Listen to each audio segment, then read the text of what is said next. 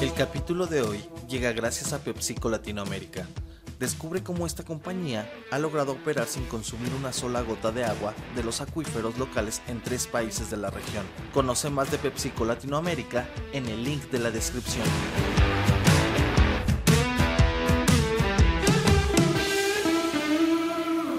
Muy buenos días, les traigo cuatro noticias muy curiosas, desde la estrategia de algunas empresas de snacks, la intención de Italia de prohibir la carne cultivada, el encarecimiento del azúcar y unas vacaciones al estilo James Bond. No olviden hacer clic en el botón de seguir del podcast, activar la campana para que puedan recibir la alerta de un episodio nuevo cada mañana.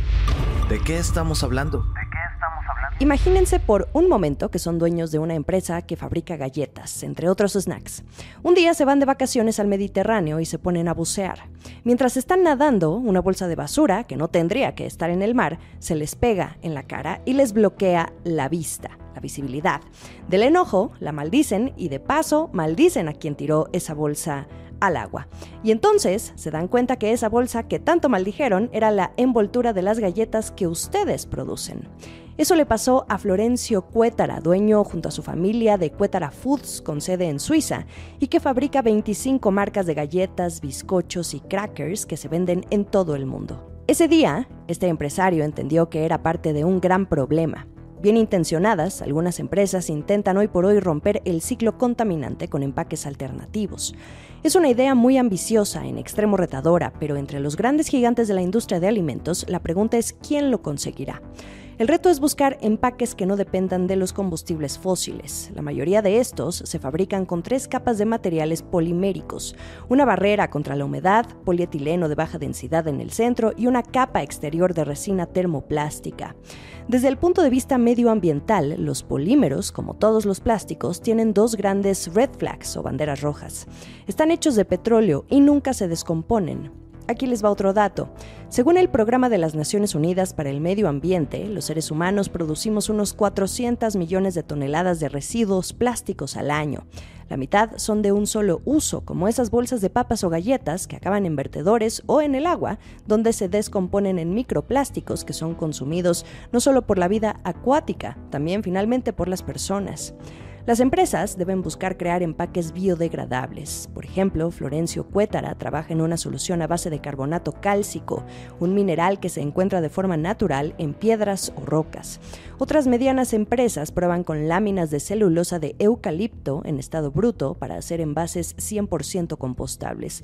O Frito North America, que utiliza ahora ácidos compuestos de almidón de maíz son algunos ejemplos de lo que pronto pudiera ser una carrera contrarreloj, no solo contra el calentamiento global, sino con los reguladores que pronto pudieran hacerlo una norma muy estricta. La Unión Europea ya comienza a proponerlo. Es un problema complejo con sentido de urgencia. Esto es el dato del día. Ahora hablemos del azúcar. Se está encareciendo y es otra amenaza para la inflación. Resulta que cada vez es más costoso utilizarla en todo tipo de productos, incluidos el chocolate, los refrescos y los productos de panadería. Y si el precio de esta materia prima aumenta, los costos de producir estos productos también y además contribuye a la inflación de alimentos. La semana pasada, la refinada, la azúcar refinada, alcanzó su precio más alto en más de 10 años y al cierre de marzo cerró su mayor alza mensual desde 2000. 2021. Luego, la variedad no refinada está cerca de su máximo en más de seis años. La oferta global se reduce principalmente porque India, que es uno de los mayores exportadores de azúcar en el mundo, está recortando sus envíos debido a las lluvias que afectaron a los cultivos de caña de azúcar y porque este país dedica una mayor parte del endulzante a la obtención de biocombustibles. Según una encuesta de Bloomberg entre operadores y analistas, las exportaciones indias disminuirán casi un 50% hasta los 6 millones de toneladas en septiembre, frente a las 11 millones de toneladas que se registraron el año pasado. Y en la siguiente cosecha podrían bajar hasta los 4 millones de toneladas. Esto supondría una disminución de existencias en un sector que, de acuerdo con las consultoras Greenpool y Kubrick Analytics, sufrirá un déficit en 2024. En otras noticias. En otras, en Italia, el gobierno tiene su propia agenda para proteger su patrimonio, entiéndase como la tradición culinaria italiana.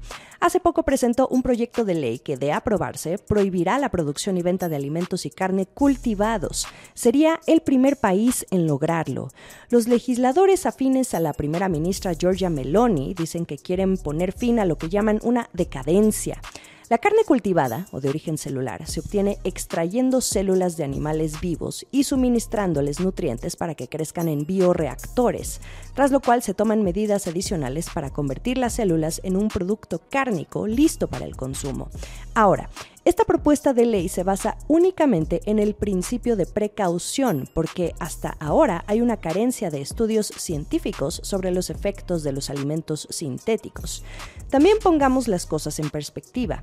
Mientras que las proteínas de origen vegetal están ampliamente disponibles, la carne cultivada aún tiene un largo camino por recorrer antes de llegar a los estantes del súper. La mayoría de las empresas emergentes aún tienen que desarrollar la tecnología antes incluso de obtener la aprobación regulatoria. Hasta ahora, solo Singapur ha permitido la venta de pollo cultivado, mientras que dos empresas acaban de superar un primer obstáculo normativo en Estados Unidos. Por cierto, en Italia irían en sentido contrario a otros países de Europa donde sí están listos para aprovechar la carne cultivada. Me refiero a Países Bajos, España y Reino Unido. El último sorbo. Y bueno, como yo sé que muchos de ustedes me podrían estar escuchando desde algún destino ajeno a sus rutas diarias, también les voy a hablar de una opción diferente de vacacionar. Si ustedes son super fans de James Bond, la agencia de viajes de lujo Black Tomato acaba de hacer una alianza muy interesante con Ion, la productora de 007. Así ustedes podrían esquiar en la montaña donde se desarrolla la icónica escena de la persecución de Spectre, beber martinis agitados en Londres, no revueltos, obviamente. O qué tal una sesión privada de entrenamiento con el doble de acción de Daniel Craig, ver las vistas de la costa azul de Mónaco en un yate con la actriz Carol Ashby o conducir un Aston Martin con un supervisor de efectos especiales de Bond. Lo mejor de todo es que no incluye ninguna persecución de villanos. El lujo no tiene límite, pero la posibilidad de vivirlo sí. Solo hay 60 lugares disponibles y según Black Tomato ya se han vendido alrededor del 30%.